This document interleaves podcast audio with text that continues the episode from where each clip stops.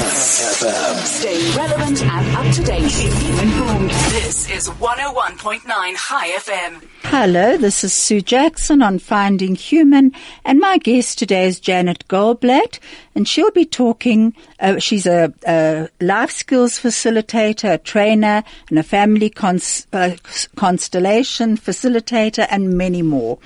Um, she's also uh, has a business called Nowhere, an organization taking leaders into the next level in the workplace. And today we're going to be discussing uh, a few things that came up from our last program when she was on with me in July on constellations. We had quite a few questions that came through afterwards, which she'll be answering.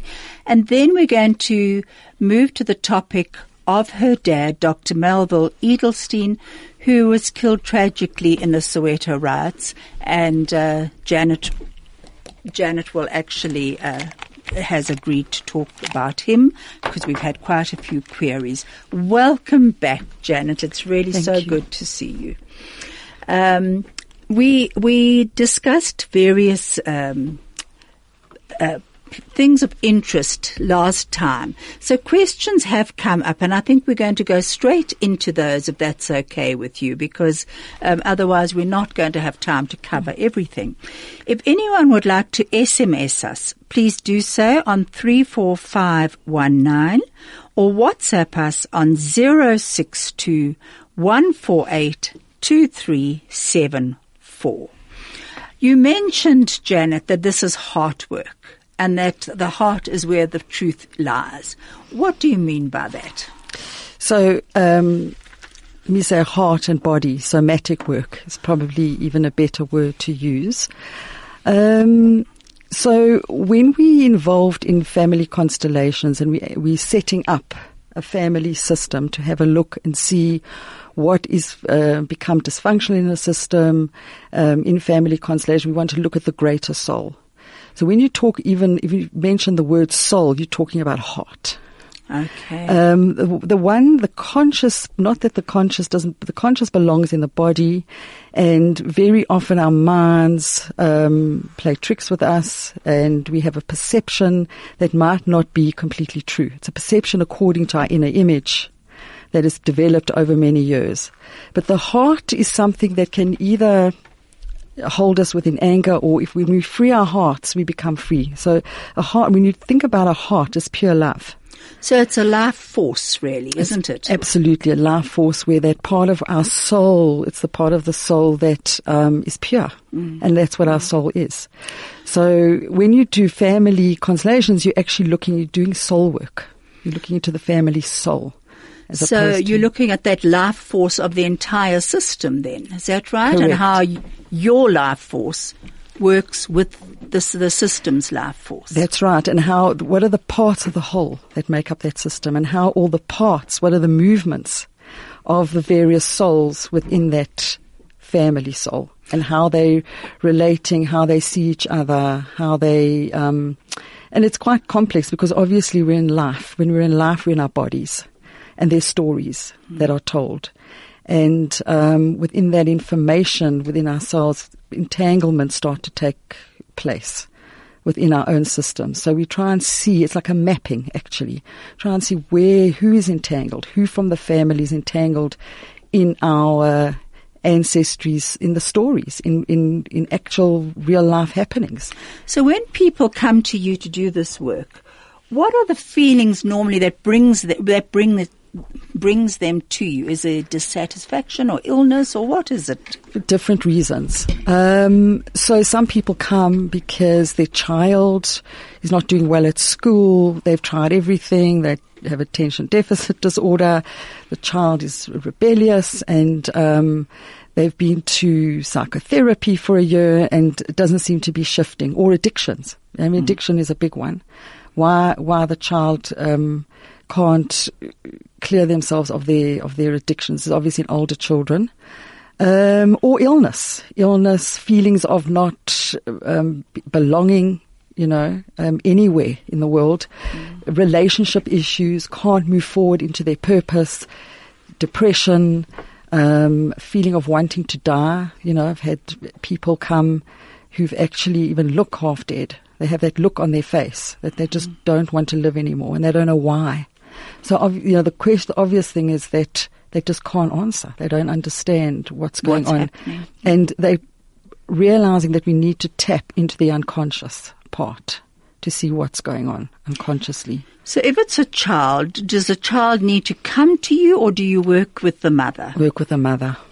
And what about if the mother is not involved? Do you work with the father? Can work with the father, can work with either parent. Um, the child belongs to both parents, so you can work with either parent actually.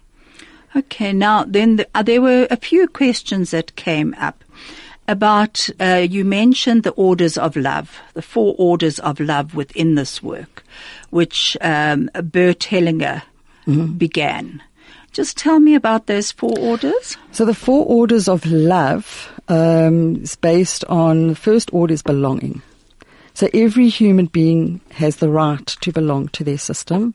They do belong to their family soul, whether they, that's their fate. Their fate lies within their family soul, and that's where they belong. And what tends to ha- we we pay a price to belong in our family system, because um, I don't know any family who hasn't um, or has not suffered some kind of trauma, whether it be from the Holocaust or any great war or um, famine, whatever. You know, we've um, family systems been involved somewhere way back when.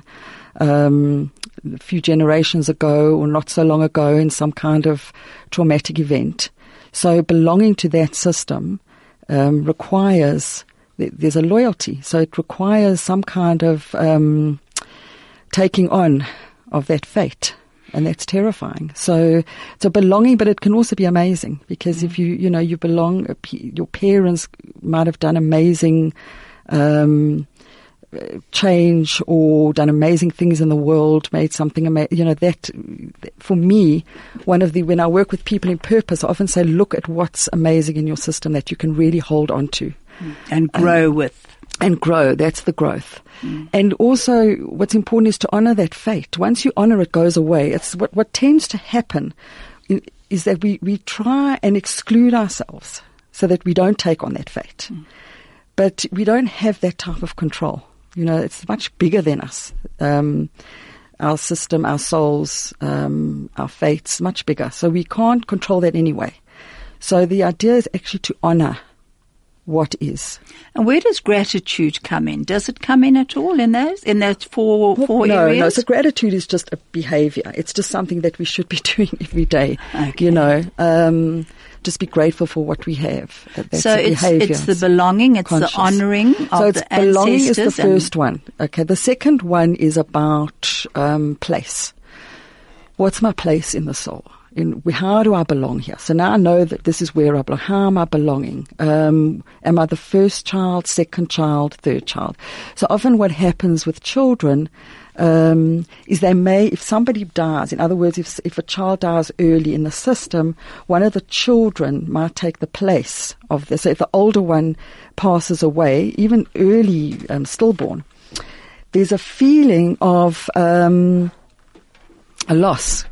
And if it's not acknowledged and it's not really um, honored, and there's such a fear in the family they don't even talk about it, that second child might take the place of that oldest because there's something missing. You see, so um, So they almost step into that role. Exactly. And your place is your place. It doesn't make you good, bad, or better if you're the second, third, or fourth. It just is what it is. Well, and what you were born into. Yeah. We are breaking for an ad. Okay.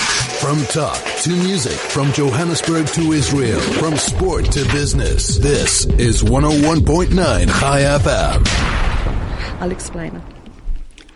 Hello, this is Sue Jackson on Finding Human. My guest today is Janet Goldblatt, and we are discussing constellations and our roles in family systems. And we'll soon go on to talking about her dad, but we're still just answering questions from last time. Janet, you were talking about the four systems. So it's belonging and uh, playing the, the place and um, Time. what's time. How long have I been here? Um, and uh, let me also just say this relates also to organizational systems, school systems, any system actually. So time is how long, if you're in an organization, how long have I served? If I'm in my family, if I'm 10 years old, I've been here in this, on this planet for 10 years.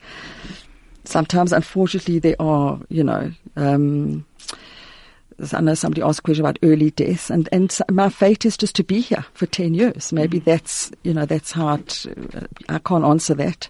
Um, only God knows. But, um, and who come, who came first is very important. So the, it's not, doesn't make the oldest child more important, but it does give them in some way a, a place of preference in terms of how long they've been in the family. So they've been here for 20 years. Um, the younger child maybe is only 10 years old, so they've been for 10. It's just an is. It's just, it's not, and that also relates. Time and place are very much interrelated to one another. Um, the fourth one is exchange. And exchange is, it's an interesting one because a lot of, um, parents owe their children. Parents give life to their children and it's their responsibility to give them love, give them safety, um, and, and take care of them. It is not the children's place. They don't, they're not, um, they don't have to take care of their parents. I'm not saying they shouldn't, but there's a big difference, um, in a behavior. So, of course, there's huge respect has to come from a child to parents because they've given them life, and that in itself may be enough. But um, the child is not responsible for its parents, and this often, particularly in South Africa, you know, there's a lot of households run by children, so it's a very difficult uh, situation in terms of their fate. And even quite often there are uh, the confusion of roles in a, in a family. Yeah. You know, if the mother's not really capable. Yeah.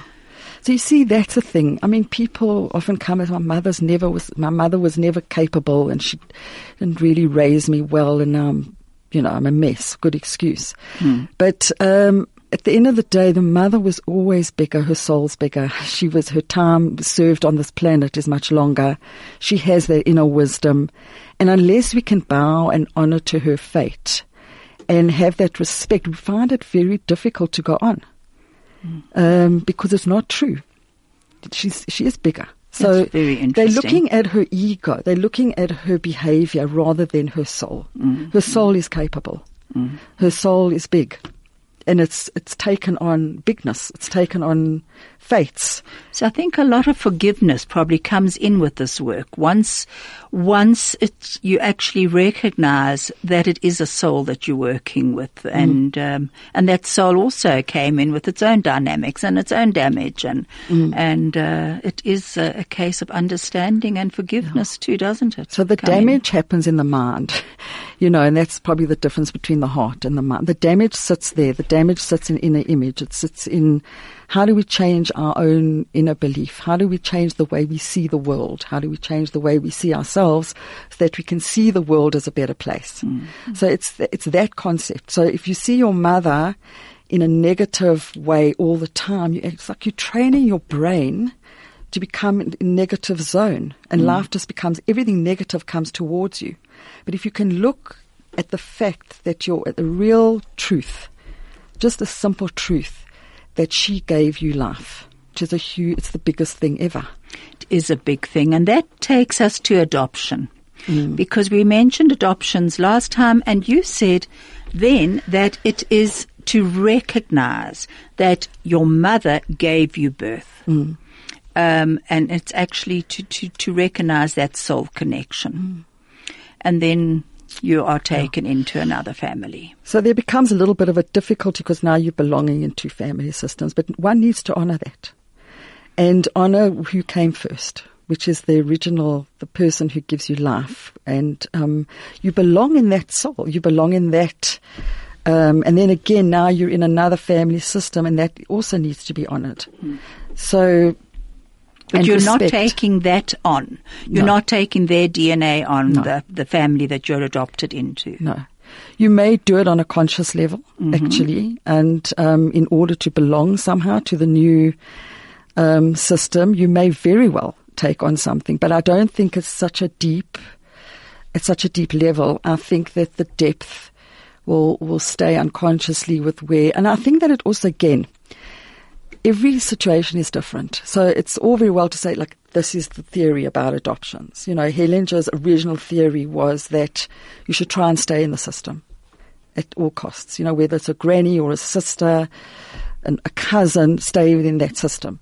If not, you know, um, then obviously the um, ideal situation is to be taken on by a loving family, which uh, is my hope, mm. and and um, that family in itself needs to the, the parents of the family understand their fate that they were not able to give life for whatever reason. That's part of their fate. Mm-hmm. And if all of this is recognized and acknowledged, everybody can go on in a very um, comfortable and functional and happy life.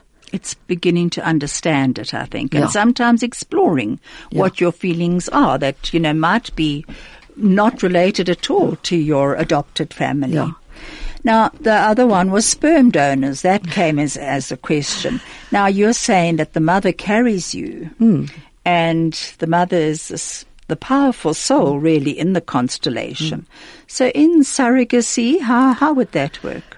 So I've never, sperm donors, yeah, I haven't done say. any, to be honest, I haven't um, experienced or done any constellations on that level. But as far as I, um, as far as I can see, again, it's talking about the only thing one needs to look at is does who belongs where does this child belong? And if the mother um, part of her you know her ovaries are being used then 100% the child is um, part of that family the mother's family. Soul and the sperm donor no one will know you know it's actually quite a difficult question i don't want to answer it to to give you an absolute answer um, something I'm not 100% sure, but clearly it's not, it's very different to adoption in that there is part of that child's um, family soul within the mother, the mm. belonging there, and they grow up to belong to the father system in a, just in a different way. Okay, and what about divorce? Because that was the other one. How would divorce affect uh, the children in, as far as family constellations are concerned? Does it depend on where they're going, to the mother or the father's side? So, what's important, and, and I've worked a lot with this, um, because children unfortunately can suffer huge trauma in a divorce that is not um, amicable, or, you know, where the parents are um, obviously, I don't want to use the word. Um, in some instances, you see children really becoming entangled in these relationships. And we just have to go okay. to advert and then we're going to go back to divorce. The best part of your day. At the heart of your community. All the talk. All the music. All the news. Chai FM. Hello, this is Sue Jackson on Finding Human. And I have with me today Janet Goldblatt. And um, I would like you to send any SMSs to 34519 or WhatsApp on 062 148 2374. Just before the advert, we were talking about family constellations and what happens in a divorce situation. Can we go mm. back to that for a moment, please? Yeah. So, if you think of a child, um, just to take a step back, a child is given life by these two parents the way this child moves on in life or goes forward is through the eyes of those parents. And um, in fact, one of the sentences is in you, in me, you are one, meaning in the child, they are one. So, in order to really keep this child, for the child to be intact and to suffer the least trauma possible, the ideal situation is for parents to put their egos um, aside and look towards their children first. That doesn't often happen. and I tell you what often does happen. What I've seen is if a parent shames another parent, they're shaming their child. Mm. Because, the, the, you know, you've both given them life. So they are part of that parent. They look to the parent for love, um, acknowledgement, belonging, belonging. Um, it's who they are, mm. and they take from their parents everything. So, however a parent is, is how the child is going to be. So, when the parents, so what happens is it's this internal um, struggle and anguish, and anguish. So, anger is really not helpful. I know that it's, it's so easy for me to talk Um, you know, if I haven't, thank God, I've never experienced a divorce, and I, um, luckily, I'm still with my husband. But I've worked a lot with older um, adults now who, came from divorce who find it difficult to hold on to relationships because their inner image of relationship again um, is about separation. So they take that into their marriages going forward, and you often find quite common, not everybody, but you do find that um, partner they find it difficult to stay in, in hold relationships because they don't know what that looks like. And as you say, if their parent has been shamed, then that they have been shamed. Mm. And what happens to their own self-esteem in that? Yeah, exactly. You know, yeah. who are you? Yeah, absolutely. Mm. So, are you this nasty man or this horrible woman out there, you know? Yeah. So I think my only, look, there's healing. We do work, we do a lot of um, this healing work in, in constellations with um, children coming from divorce. Um, again, I say it over and over again, it is about not resisting, mm-hmm. honoring, honoring each parent no matter what, for the child to be um, allowed that space to really love their parents freely. Uh, please God that happens in those cases because I think it happens too often that the child is shamed because of the parent mm. being shamed. Um, now, there was one other question that came through about people affected by loss. Mm. Okay, for instance, in a, with uh, family, friends, the school, colleagues, um, at work, schoolmates, um, is this part of the constellation or a sacred mm. con- contract? Or you mentioned uh, a morphic field last time. Just tell us so about. the morphic field I can talk. That's uh, separate, but um, in terms of loss in in any system. So even if somebody in an organization or somebody gets fired, there's a loss, there's a gap. And that gap somehow needs to be filled if nobody is acknowledging that. Um, and you often find in companies actually when somebody is fired out of a department and they go with dis-ease, that dis-ease stays within that division. And the people that keep trying to take the place never seem to stay. So that's about honoring of the loss. Now, if you look in a family system, an early death, where the family, look, of, I mean, my own family suffered um, um, early death, and it's very difficult to. Although I think we've been good with that in terms of acknowledging and talking about um, that loss, but sometimes what happens is it is so traumatic and scary. We just shut off our feelings. We don't talk about it. Um, there may, you know, um, it's kind of let's rather forget about this trauma and then somebody else in the system might take on the role of that or take the place of that person. So it's all again, it's just about honoring. That's why we have Yortzeit. I think one of the reasons we have such a great Shiva process in our religion, um, where the person is honored. Every year they honored, they're remembered. Um, so, so the loss, and again, it's fate. You can't really save anyone from, from their fate um, as hideous as it is. So within that, there, there's different systems, the family, the friends, the school. They themselves have to find their balance. That's right. That's and a brilliant, reason. Brilliant mm. way of putting it. It's collective. Mm. So I also um, do work with an organisation, one of the um, organisations called e- Enhancing Children's Learning, ECL, and we in classroom setting. So we work with schools, and how do we enhance children's um, learning process through their emotional well-being. And one of the things that we have is a classroom mobile, um, which has a photograph of every single child, which shows, and it's it's done in a way where it's balanced. Now, if somebody's sick, or God forbid somebody dies, we actually take and we show how the balance is out when or somebody immigrates, leaves. Immigrates is mm-hmm. a big thing, and it's just about honouring that child, um, and then suddenly it can be brought back into balance. So it's needly, it's the need to talk about that and what happened and the child and now he's gone and, or she, you know. What about taking on a purpose? Um, as, um, an organization mm. or a school taking on a purpose to honor that person. often find that and it's beautiful. I know mm.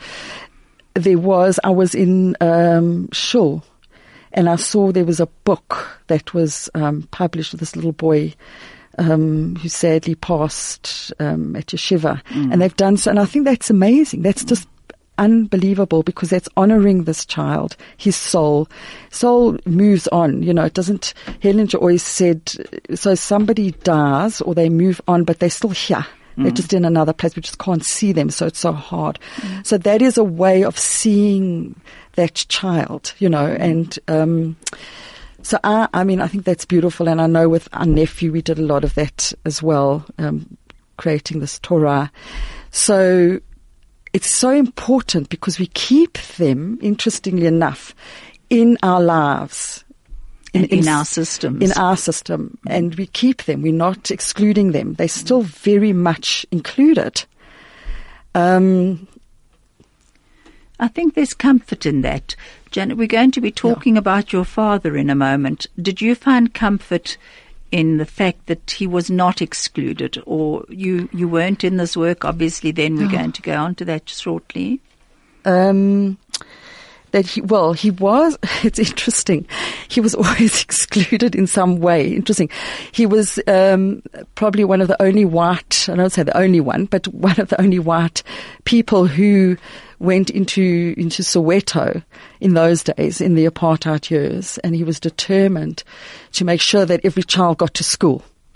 Um, he was really deeply also connected to Hashem. He, he was a religious man, and that was his connection, and that's I think how he played His it out. purpose was in education. His purpose for, was for in everybody. social, yes, but more I would say in education, but also the social. You know, he was a sociologist. And he he worked in so many different spheres. He wo- worked at Arcadia um, with those kids, and he had private patients coming to the house as a psychologist. So, and he had some in prison. There were two prisoners that he he held for many years. So, yes, his purpose was very big. It was, you know, um, in in the work of helping. That was his purpose. And And yeah. was he spoken about um, afterwards, or, or or did people tend to not speak about He him? wasn't really, and the honouring of my dad took I think it was thirty years because this was two years ago, where um, they decided to to put up a plaque in his name. And there were, I mean, I was at the, my sister, myself, and my mom. We were at the Truth Commission, and um, obviously allowed him that place in history. So he's he has a place in history, which is good. So he was given a place when you look at the four orders. And that you you fought for, didn't you? But just let's go back to your own unique journey there um, with your with your dad. What was the work that he was actually doing at the time? Why was he in that place at that time? So he was head of social welfare. Um, and I know for a while he actually worked with Winnie Mandela. But he's, he was the head of social welfare at the same time he had just completed his thesis on what do young Africans think. And he was also advising the government of the day, the West Rand Administration Board, on race relations. So his interest was also in race and interrelations with different races. So he was working on different levels. So was he working with students at the time? Yes, he was working with the very students, unfortunately, who created the riot. So it was difficult to pinpoint an exact, you know, one perpetrator. There was a whole lot. It was, uh, it was like a gang, you know, it was, it was a riot. There were lots of thousands of angry students. Now, he had mentioned to your mom that he was worried that something might erupt or was going to happen. Yeah, and, and he, he mentioned also to the Prime Minister, in that, uh, John Vorster. So he did warn them. And that's actually in his, there's a documentary about my dad. Um, What's it called? It's called The Life and Death of a Good Man. And this is Dr. Melville Edelstein that she's taught Janet's talking about. So if you want to read that, is it on? Can you Google it? You can Google it. Absolutely. You can Google it and it's um, on YouTube. And actually recently, the, my sister, long story short, went to Israel for another reason and met a woman with her daughter and met this woman at Beit Ha, I can't pronounce it, Hafitzot, which is a, um, a famous um, museum in Israel. And they actually showed the documentary there in June. So it's interesting once the honoring start. And I must also say that the, um, producer of the documentary actually I think he got something going, you know, got people talking and somehow my dad's kind of story came to life. And you had tried very hard to bring it to life. You were 12 at the time um, when your dad Yes, t- was, was- killed? I was 12. It was one week before my bat mitzvah and actually the day before my sister's birthday. Good heavens. Now, I know that last time you said that your dad took you, you and your sister, Shana, eh? Shana. Shana, to, to school, and that was the last time you ever saw him. Yeah, that's correct. So from when he dropped you at school, did he go into work? Yeah, exactly. He went to work that day, the riots taking place, he left, and then he went back because he thought his secretary, Perit Sharks, was still there. And was she? No, Wow. she's actually on the documentary saying she felt awful. Yeah, can you imagine? And look at that. I mean, his responsibility f- mm. towards her. Mm. Hmm. Yeah. Well, that. So how did you hear about it? So then we got a call. I'd been for a fitting for my dress for the bat mitzvah and came home and I got a phone call from the Daily Mail and they said, is your mom there? And, I and, and I can't, I just remember her coming to the phone and like screaming and then phoning my auntie Myrna to come to the house. They phoned John Vorster Square. So it's interesting. He actually had died like around about 11 and we only knew in the afternoon. And um, it had been on the radio, but it's funny. I was always used to play with the radio. That day I didn't on the way home from this fitting. So um, that's we heard from the Daily Mail that there'd been a riot. They still didn't say. And then it's my sister and I were taken by another auntie to her house um, just to get us out, you know, of, what- of all the chaos. And at six o'clock, I think it was Mulder and another official came to the house to officially inform us. And then the, the by the time we got my sister and I got home, the place was packed with people, press. So, Journalists. yeah, oh, yeah, no. of course. That's absolutely. and a lot of rabbis, Shocking. a lot of rabbis. And I just do remember, I don't know if it was that day, I was so distraught. But I do remember saying to the rabbi, wow, my father was so religious, wow, wow. You know, and that was my Mm. quest into does God really exist? And how was his death explained to you? Because it was a, a, a terrible death. unexplained. Of course, they you could explain this is what happened. Unfortunately, it was horrific. We didn't even we were too young to even you know to be told exactly what happened. He died in a riot. Later on, we know. I mean, it was burnt and it, it was just horrific. Rocks and all kinds of horrific way to die um, for anybody. But um, there was no real explanation.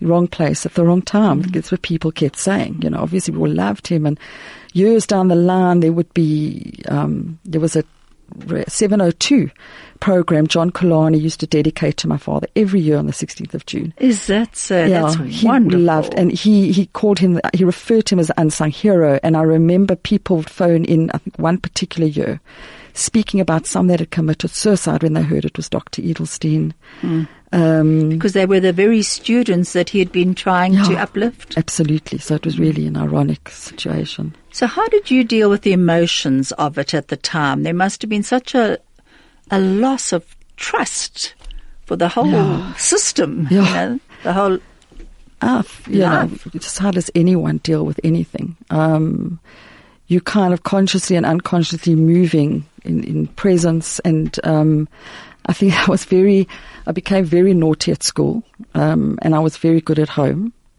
And taking, like, you know, being the older sister in that nucleus, because I do have an older half sister and, half brother. It's a whole long story, won't go into now. But on your um, dad's side. on my dad's side. So I, um, yeah, you, you kind of, and, and navigate your way through life. Um, just trying to, to get on, to get along and not, and I think that I probably cut off a lot of my feelings. I cried, screamed and did whatever for the first days and then what now I have to get on with it and um, you know survive. So you go into survival mode. And I had some amazing friends. I changed schools. I left King David and I went to Waverley uh, which is a government school. I um, so did you compartmentalize your feelings? oh yeah I'm sure absolutely So at home you were this responsible child trying to bring a bit of balance into your home. Yeah. And it must you must have felt very helpless at many times, seeing your mom struggle, your family struggling. Yeah, yeah, no, absolutely. Um, there were days, obviously, that would um, felt distraught. But I have to say, and I mean, it was um, often finding lifts home, lifts here, lifts there. In those days, it wasn't. I think today, I don't know what how we would have survived. In those days, it wasn't so dangerous. So hitching, hitchhiking, getting on buses, you know, all that type of thing. My mom had to work. But I must also say my late, my auntie, who's since passed, was amazing. We did, thank God. We had an amazing, my grandfather was still alive. Um, the Jewish community, you know, we had amazing support. So on the one hand, it was very, I think internally a lot went on for me. And obviously the suffering is suffering, you know, and mm-hmm. that's the fate. I only I didn't know it then. Only obviously later when I started doing this work, understanding what that level of suffering, what it creates within you, that does create your purpose somehow later on. Absolutely. But what about, you must have, you know, you say that you were hitchhiking or what have you. Was there a, a, a fear of separation from your mom at the time of something maybe dreadful happening to other family members after this? So it's interesting that came on later in my life Did after I got married. Actually, I became more fearful, more anxious. And I don't know if it was, and it is, like I remember my husband in the beginning, if he was late from something, I was always screaming at him because I, you know, and then he understood that actually my mind, well, if you're late, you're dead. Um, so, and thank God for an amazing a woman who I say saved my life, and we actually good friends. That's a long story. Sharon Kalinko, she was my therapist. That I only decided, only went for therapy when I was like in my late twenties. Hmm. But I think as a younger child, I was so in survival mode. I, this fears didn't. You couldn't even have a hmm. fear, and and it was so locked away.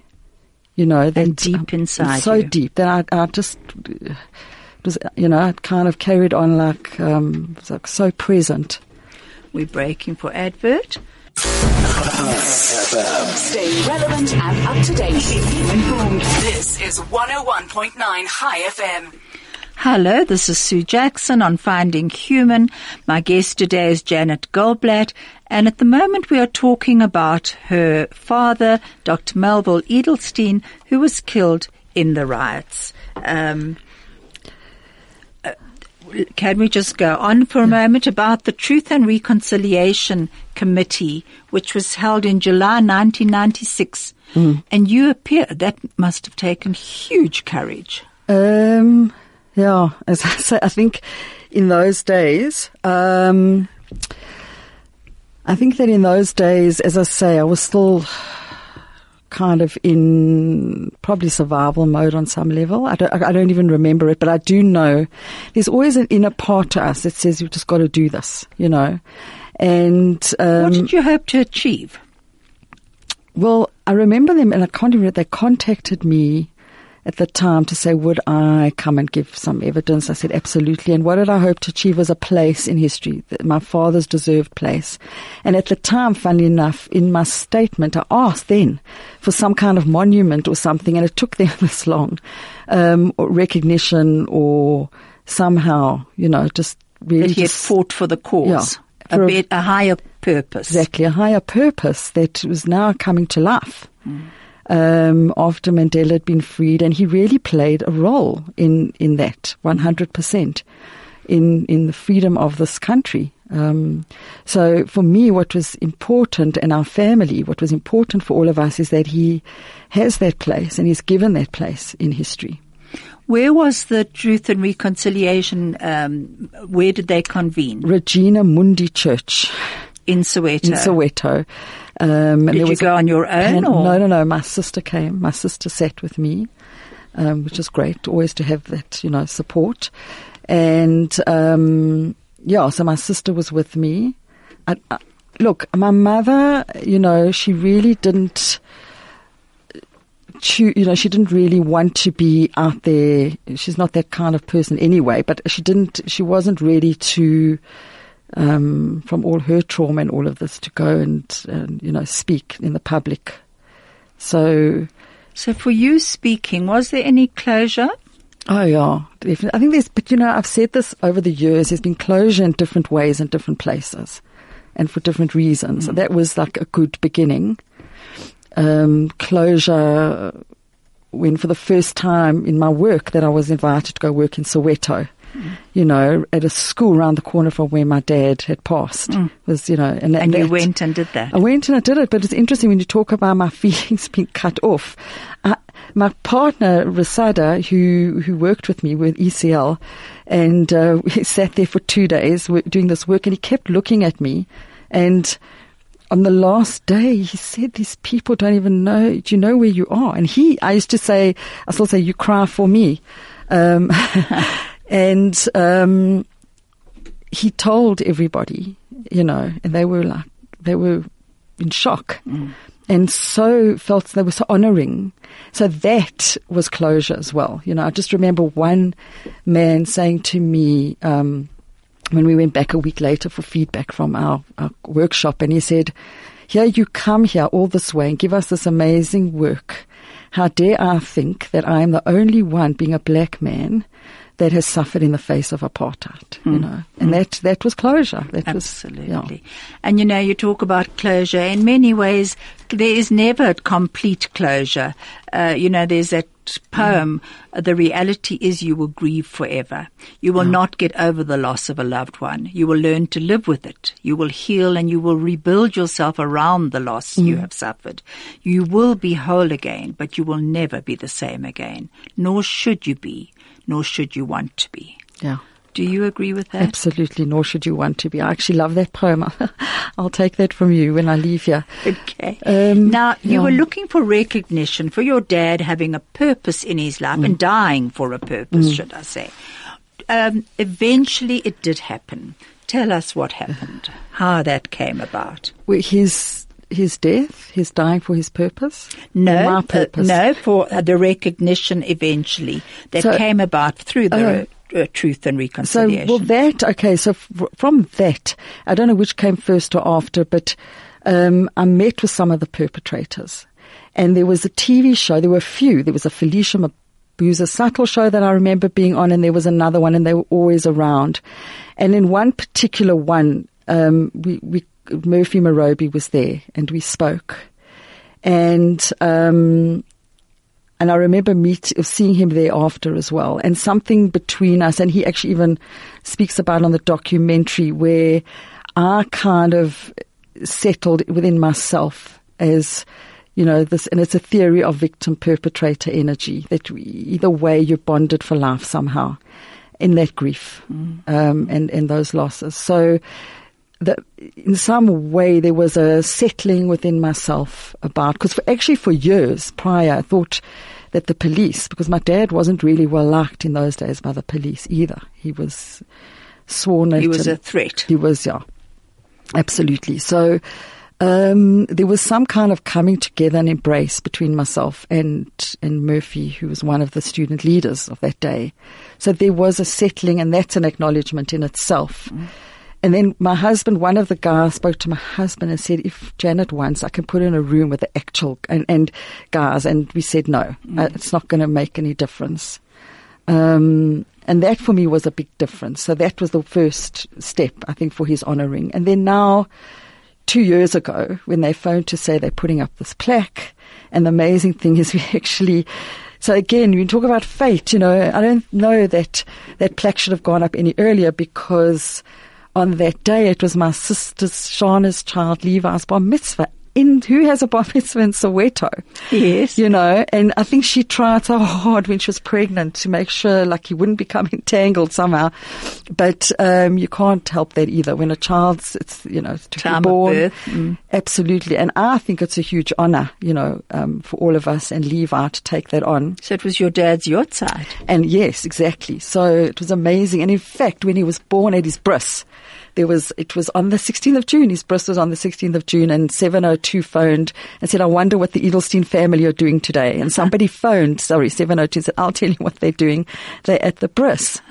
And his Hebrew na- Levi is to, the rabbi said to unite or reunite, something along. So oh, it- that's beautiful. it, yeah, so you just see how. so where was this plaque put up? The plaque is in Soweto, right at the place where my father was killed. Hmm. Right by Morris Isaacson School on the corner. Just outside his offices, you know, where the West Rand at the board's offices were. And what, what does it say on it? Oh, um, I, can't, I don't know off by heart. I could read it, but it's really just about, you know, Dr. Edelstein and what he did and what he gave. Yeah, I don't know the actual words off by heart. And then, then you had the bar mitzvah there. What an, an amazing Unbelievable. Thing. So there was a celebration uh, with the with the loss. I mean, it's it's quite amazing. Exactly, and that's what's so beautiful. And it felt like he was there again. Um, the words of Hellinger, you don't really leave. You leave this place, but you don't ever leave this, you know, So, so, you're with the system. he was there, and my husband and my brother-in-law said, "Kadi," it was just amazing, and um, so it was a celebration in in his name, and a great reason for you know bar mitzvah. And there were rabbis, we had a little Torah, Rabbi Ash brought the Torah, and um, it was amazing. and and your nephew, uh, did he recognise the the the sense of the that occasion, the extra special? Well, his soul certainly did. Um, I think, sorry, I'm getting emotional, which is, it's not a bad thing. It's not a bad thing at all. Yeah, I see a lot of, of my dad within him as I do in my oldest, you know, all, all our children. But, um, you know, that kind of difference, you know, in, in, in, and there's something in my nephew that is amazing, you know, that really brings out, um, what's the word, perseverance and, um, Resilience. resilience is the right word. Thank you. Thank Mm-hmm. you. So, yeah, I think, I'm sure he does. And I think in his life going forward, it'll always be something that he'll have, which is amazing. You know, that's part of his uniqueness. so Um, beautiful. I'm sorry, we've got to just break for an Yeah. advert. A frequency like no other. 101.9 Chai FM. Hello, this is Sue Jackson on Finding Human. I, I'm talking to, Janet Goldblatt and we're discussing her dad, Dr. Melville Edelstein, and the plaque that was put up honoring him in Soweto and how her uh, nephew had his bar mitzvah there on her dad's yahrzeit, which is incredibly moving. Um, you know, Jan, this is part of your work. Do you believe that your whole life journey Yeah. has brought you to this place? Absolutely. So I see, you know, so one of the things in, in, um, that I was trying to work on, I'm trying to get more clear. if people say, what do you do? I want to have one sentence. But for me, it's about activating people's potential and their purpose, finding their purpose, because that's how they activate their potential. When you know your purpose and you're clear, you can move forward in the world with your purpose. And um, as for me, when we look at our own personal fates, suffering, how can we make the most of that? How can we take from that rather than sit in the suffering, stay in the suffering, um, you know, and, and take ourselves out of that space and look at so where, where did the, so in the purpose work that I do in Purpose Quest, we actually look at our past first. How does that define who we are today? And how can we take ourselves forward through that? Um, And you mentioned in our last show that a lot of your work was, and a lot of your life, it was about unknown, yeah. not known, because you never did know, really, as you said, what happened to your dad. You, you were certainly, there was no preparation for his loss, nothing like that. And your, and your, f- growing up, you also didn't know what was going to happen from one day to another, really, in many ways. One hundred percent. So it was like a roller coaster, and that's funnily enough, the company that I'm that I'm involved with in, in England is is um, the principles is called riding the creative roller coaster. So you do become. I mean, my sister's very creative. Funny enough, um, you know, she's at LISOF. She's got the She's the CEO of the fashion design school. So she, that's how she, be, you know, if I look at her purpose, she becomes creative in that way and her drive, you know, to build that, um, with her creative energy. My creative energy comes on in a different, comes through working with human element and through people helping to actually find what's their creative spark. And then how do they use, the only way really to, um, to become an evocative leader per se is by being able to ride the highs and the lows. So we call it the highs and the lows of the roller coaster. And that's about being able to stay in the unknown. Um, and for leaders today, because the world is it's such a chaotic, call it a VUCA world, volatile, uncertain um, world. So how do they stay still in the chaos? And that's being able to sit in the unknown. That's amazing. Janet, just tell me if people would like to know more about your work. Uh, you told me that you've now got a site called Evolve. Yes, we've got a Facebook page. It's um, called Evolve. So there's some information. We try. I'm trying to put more information on. Um, so E V O L V VE, Evolve. So that's on Facebook. I don't, I mean, I've got a, my website, but it's not really active. So probably Evolve is better. Uh, I'll be. If they yeah. want to know more about people listening from overseas, if they want to know more about the highs and lows of the lo- roller coaster, Yes, so they can come onto, so nowhere is listed there. I'm going to be putting more information so that, and they can, yeah, they can contact me. Even th- I've got my own Facebook page as well, which is on my name, Janet Goldblatt. So they can contact me through that. by the way, the nowhere I love because it's two words. It could be now here Yes. or nowhere. Uh, That's it's, correct. So it's one word. Yeah. N O W H E R E. Yeah.